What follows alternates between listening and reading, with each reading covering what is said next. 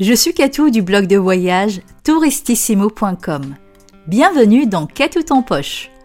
Tout au long des épisodes, je partagerai mes meilleurs bons plans voyage pas chers, mes coups de cœur, mes coups de gueule, mes conseils, mes escapades en solo, mais aussi mes belles rencontres en voyage.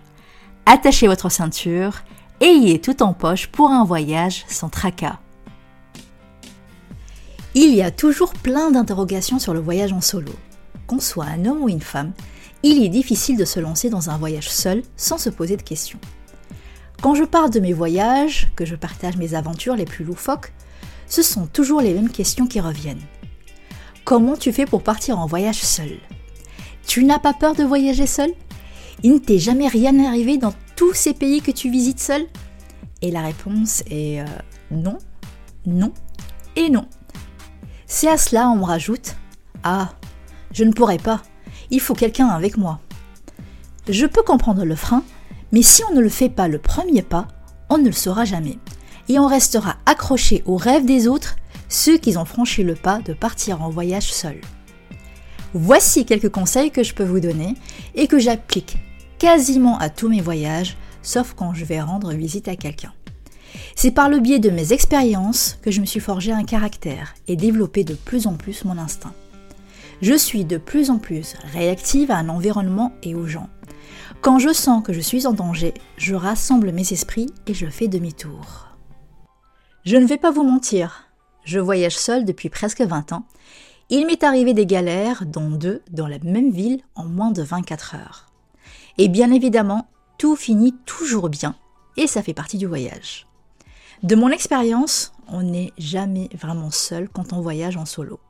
On rencontre constamment des gens, ce soit des locaux, curieux de savoir d'où on vient, et on rencontre aussi des voyageurs du monde entier avec qui on partage des bons plans. Et c'est très enrichissant.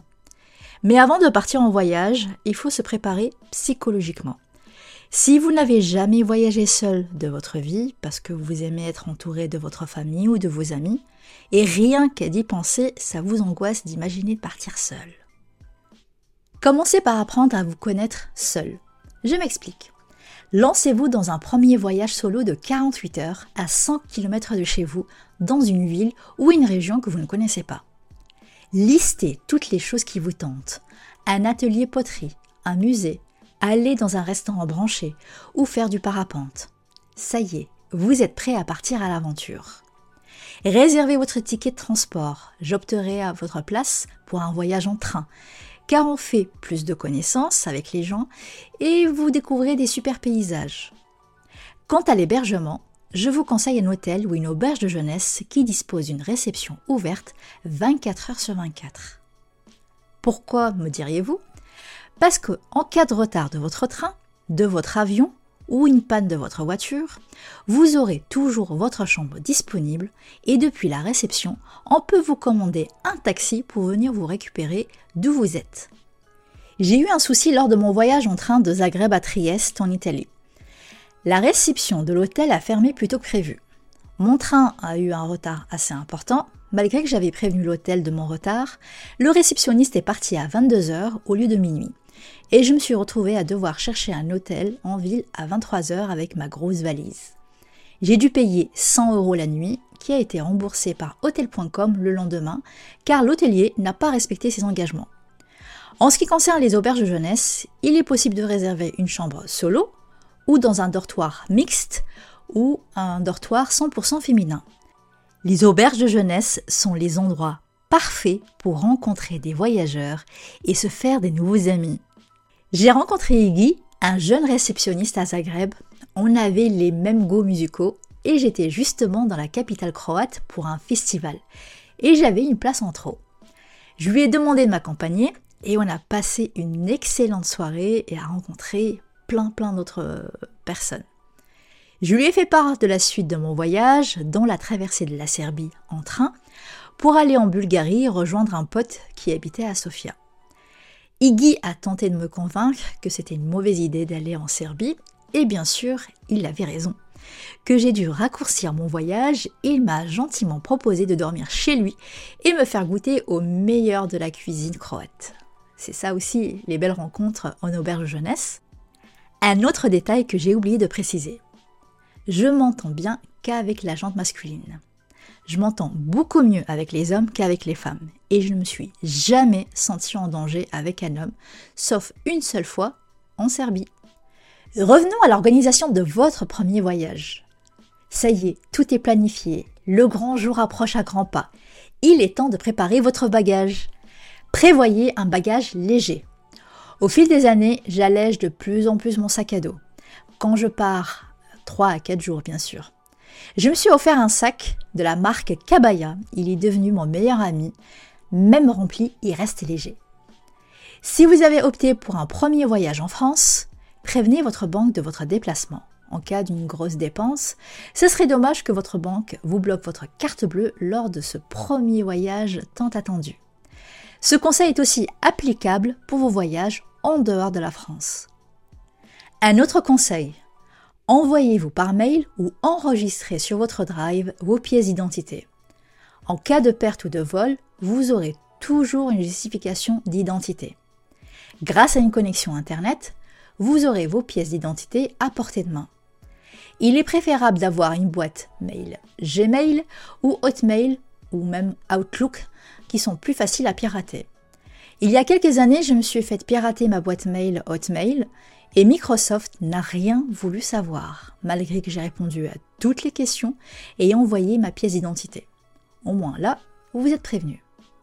Si vous avez opté pour un premier voyage en Europe, prévoyez toujours une seconde carte bancaire, une assurance voyage et commandez gratuitement votre carte de sécurité sociale européenne. Je vous en parle plus en détail dans l'épisode 9, Comment choisir son assurance voyage, et je vous mets le lien dans la barre de description de cet épisode. Alors pourquoi prendre une seconde carte bancaire? Tout simplement si la première est bloquée pour X raisons ou que les commissions sont très élevées si vous allez en Suisse ou au Royaume-Uni. Optez pour une carte bancaire Revolut, vous pourrez l'avoir sur votre smartphone et en carte classique. Si vous avez opté pour une destination en dehors de la zone Europe pour votre premier voyage solo, alors bravo, je vous félicite, c'est un énorme pas. La liste des conseils est un chouïa plus longue. Peu importe le pays que vous avez choisi, il y a plusieurs choses à savoir. Comme apprendre sur les traditions du pays, à faire et à ne pas faire, apprendre quelques mots dans la langue du pays que vous allez visiter, vous inscrire sur le site Ariane, un site dédié aux ressortissants français qui vivent sur le territoire national ou à l'étranger. Ils peuvent s'inscrire sur le site pour enregistrer un voyage touristique, personnel ou professionnel d'une durée de moins de 6 mois. Pour trouver des précieux conseils, vous avez aussi le forum du guide du routard. Enregistrez aussi les coordonnées de l'ambassade de votre pays moi, j'ai la double nationalité, donc je prends toujours euh, note des coordonnées de l'ambassade ou du consulat tunisien. Je vous conseille aussi de rejoindre des groupes sur Facebook, comme euh, expatriés à Bangkok, expatriés au Sénégal. Vous rajoutez le pays à expatrier et là, vous aurez vraiment plusieurs groupes privés. Posez toutes les questions que vous voulez et vous n'aurez pas le barrage de la langue. Donc ça, c'est le petit plus. Alors évitez de voyager avec un drone il faut systématiquement une autorisation. Renseignez-vous auprès de l'ambassade du pays que vous allez visiter. Le drone est une source de problème quand vous l'utilisez sans autorisation. Cela peut être passible d'une peine de prison. Peu importe que vous ayez tort ou raison, dans certains pays, c'est considéré comme de l'espionnage. Dans ce cas-là, l'ambassade et le consulat ne pourront rien faire pour vous pour éviter de froisser leurs relations avec le pays en question. Un autre conseil, faites confiance à votre instinct. Au fil des ans et de mes voyages en solo, je lui fais de plus en plus confiance. C'est action-réaction. Il a été très réactif lorsque j'étais à Belgrade, la capitale serbe. Bon, c'est vrai, la Serbie revient souvent dans cet épisode de Quai tout en poche, et je vais vous expliquer pourquoi.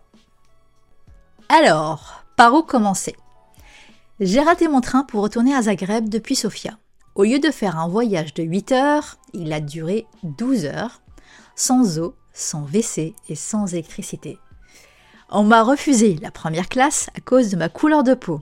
Malgré que j'avais un titre de transport euh, en première classe réservé par Interrail. J'étais partie avec eux en partenariat pendant un mois, euh, traverser l'Europe euh, en train et le tout en première classe. Donc on me l'a refusé.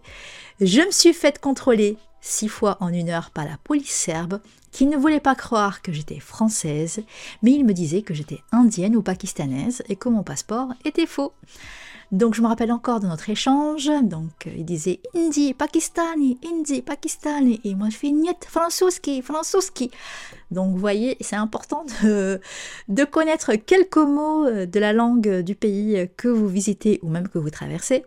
Mais heureusement, un jeune Serbe, Philippe, parlait un peu français, il a pu traduire pour moi. À la suite du retard de mon train, j'ai loupé la dernière correspondance pour aller à Zagreb. Dans ce cas-là, j'ai droit à une nuit gratuite offerte grâce à mon passe Interrail. Je me suis fait accompagner par mon nouveau copain traducteur, Philippe. Arrivé dans ma chambre, la porte ne fermait pas. J'ai demandé une autre chambre et la réceptionniste euh, m'informe que l'hôtel était complet.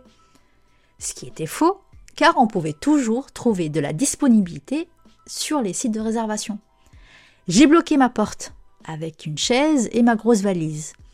Je suis restée éveillée toute la nuit à discuter avec Philippe et ensuite avec une copine. En même temps, un voyage en train pendant un mois, j'avais forcément plein de choses à lui raconter. À 6 heures du matin, quelqu'un essayait d'entrer dans ma chambre. Heureusement que j'étais réveillée et il m'a fait croire qu'il s'est trompé de chambre. Ça a été une sacrée confiance à mon instinct. Bien évidemment, je suis partie et j'ai pris le premier train pour aller à Zagreb. Alors comment réagir dans ce cas-là? Restez connecté sur WhatsApp, sur Messenger ou Telegram. Partagez votre position sur Facebook et auprès de vos proches. Si vous vous sentez en danger, appuyez plusieurs fois sur le bouton Allumer de votre smartphone, ça déclenchera un appel d'urgence. Ça marche sur tous les smartphones. Faites le test maintenant et vous verrez. En 20 ans de voyage en solo, c'était la seule et unique fois où j'ai eu la peur de ma vie car je savais que la police serbe ne croirait pas à mon histoire.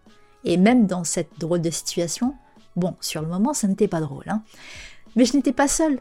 J'avais Philippe que j'ai rencontré lors de ce voyage, et je savais qu'il était à 30 minutes d'où j'étais. Tout ce que je retiens de mes voyages en solo, ce n'est que du positif. Les rencontres, les découvertes, les sourires pour remplacer le barrage de la langue, des cultures et des traditions, l'ouverture d'esprit, je retournerai aussi en Serbie, mais cette fois-ci en avion. On apprend de plus en plus sur soi, à se faire confiance lorsqu'on voyage en tête à tête avec soi-même. En trois semaines de voyage en train en Écosse, je me suis réellement retrouvée seule deux jours sur trois semaines à Portree, quand mon hôte m'a laissé les clés euh, de chez elle sans me rencontrer. Alors lancez-vous. C'est normal d'avoir peur de l'inconnu, mais c'est tellement kiffant.